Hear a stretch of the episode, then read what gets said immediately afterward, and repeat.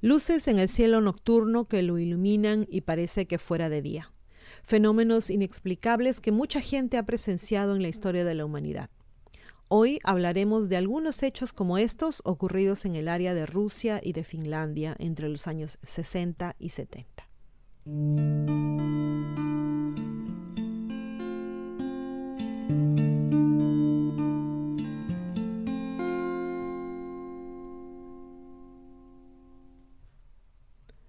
16 de agosto de 1960.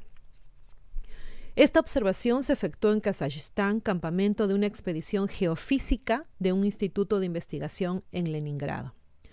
Koktal, la población más cercana, se encontraba a 18 kilómetros de distancia. El avistamiento tuvo lugar alrededor de las 11 de la noche, hora local. Según Nikolai Sochevanov, maestro en geología y mineralogía y jefe del campamento, un extraño cuerpo luminoso apareció de repente sobre las montañas, en la pendiente oriental del valle. Se movía de norte a sur y su diámetro visible era una y media veces mayor que el de la Luna. Segundos después, desapareció tras una cima, volando más tarde rumbo al sudeste y manteniendo velocidad y altitud constantes. El objeto tenía forma de lente y su brillo era intenso en el centro. Después de describir un arco en el cielo, el objeto desapareció detrás de las montañas sin dejar huella. Ocho científicos, miembros de la expedición geofísica, lograron observar el platillo volador. Ahora vamos a pasar al 26 de julio de 1965 donde los astrónomos letones Robert y Esmeralda Vitolniek y Jan Melderis se encontraban estudiando las nubes en una estación de observación situada en Ogra. A las 9.35 de la noche detectaron una estrella extraordinariamente brillante que se movía con lentitud en dirección oeste. Vista a través de los binoculares con un aumento de 8 diámetros, la supuesta estrella se convirtió en una mancha pequeña y plana. En el centro de un disco en forma de lente, el cual, según calcularon los astrónomos, medía unos 100 metros de un lado al otro, se veía claramente una parte más gruesa, una pequeña esfera. Alrededor del disco, a una distancia equivalente al doble de su diámetro, había tres esferas parecidas a las que se encontraba en el centro. Estas giraban lentamente alrededor del disco mientras que el sistema entero disminuía de tamaño al apartarse gradualmente de la Tierra.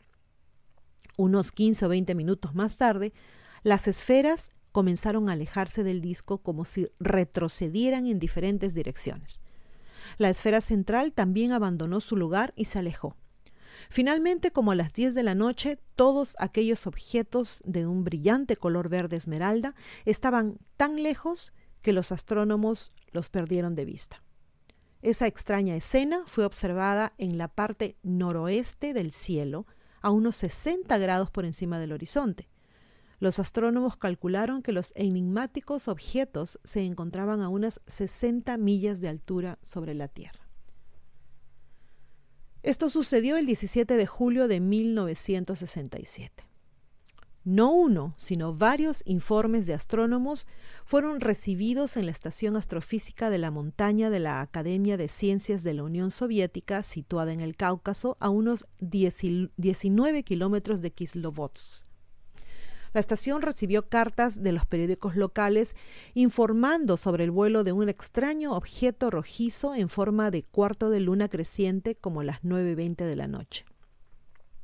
Muy temprano, en la mañana del 18 de julio de 1967, estamos hablando del día siguiente, el astrónomo H. E. Potter, que estaba observando la luna en la estación de la montaña, vio una extraña formación contra el cielo claro y estrellado. A las 2.50 de la mañana, hora de Moscú, esto sucedió a esa hora, una nube blanca apareció en el noreste a una elevación aproximada de 20 grados. Su diámetro era dos veces mayor que el de la Luna y su nariz varias veces menos brillante. La nube en sí tenía un color blanco lechoso como un núcleo rosado rojizo, claramente discernible cerca de su extremo norte. La nube se dilató y se volvió más pálida. Unos cuantos minutos más tarde se dispersó por completo, pero el núcleo rojizo permaneció. Cerca del amanecer perdió sus contornos y después desapareció. Se tomaron fotografías que muestran sus cambios. Ahora nos vamos al 2 de agosto de 1967. Once y media de la noche, hora de Moscú. Mientras cruzaban el mar de Noruega en dirección oeste, los marineros de Ishevsk, creo que se pronuncia así, me disculpan si no, Ishevsk, observaron un extraño fenómeno según informaba el radiograma.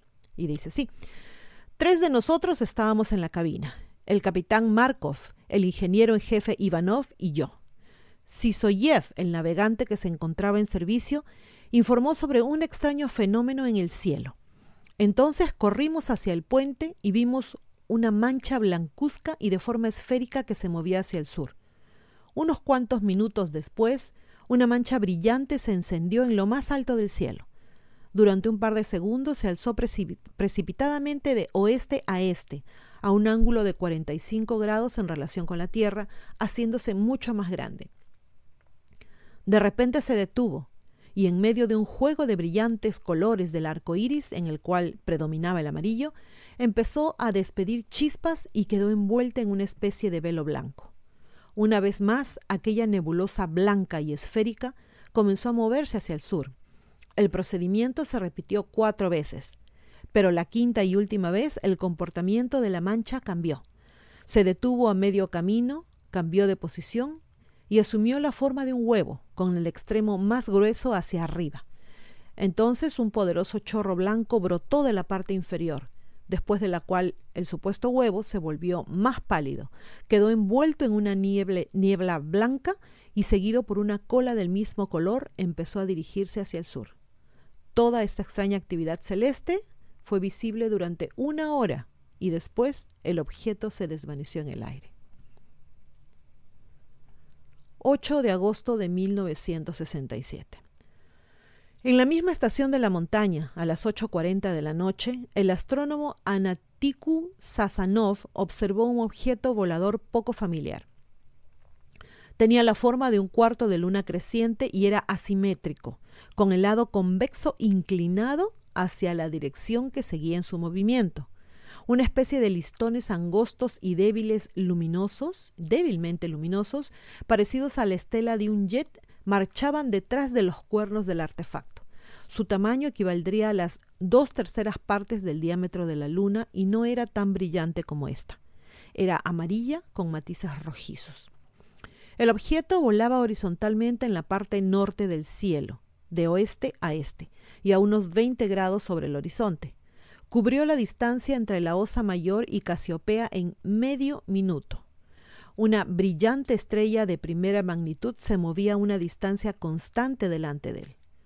A medida que se alejaba de los observadores, el objeto fue disminuyendo de tamaño, se convirtió en un pequeño disco y después desapareció instantáneamente.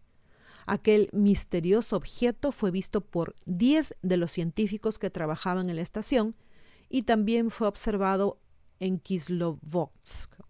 Según Sasanov, se encontraban a unos 20 kilómetros de distancia y media, no menos de 150 metros transversalmente. Y medía, perdón, no menos de 150 metros transversalmente. No vi el acento, disculpe.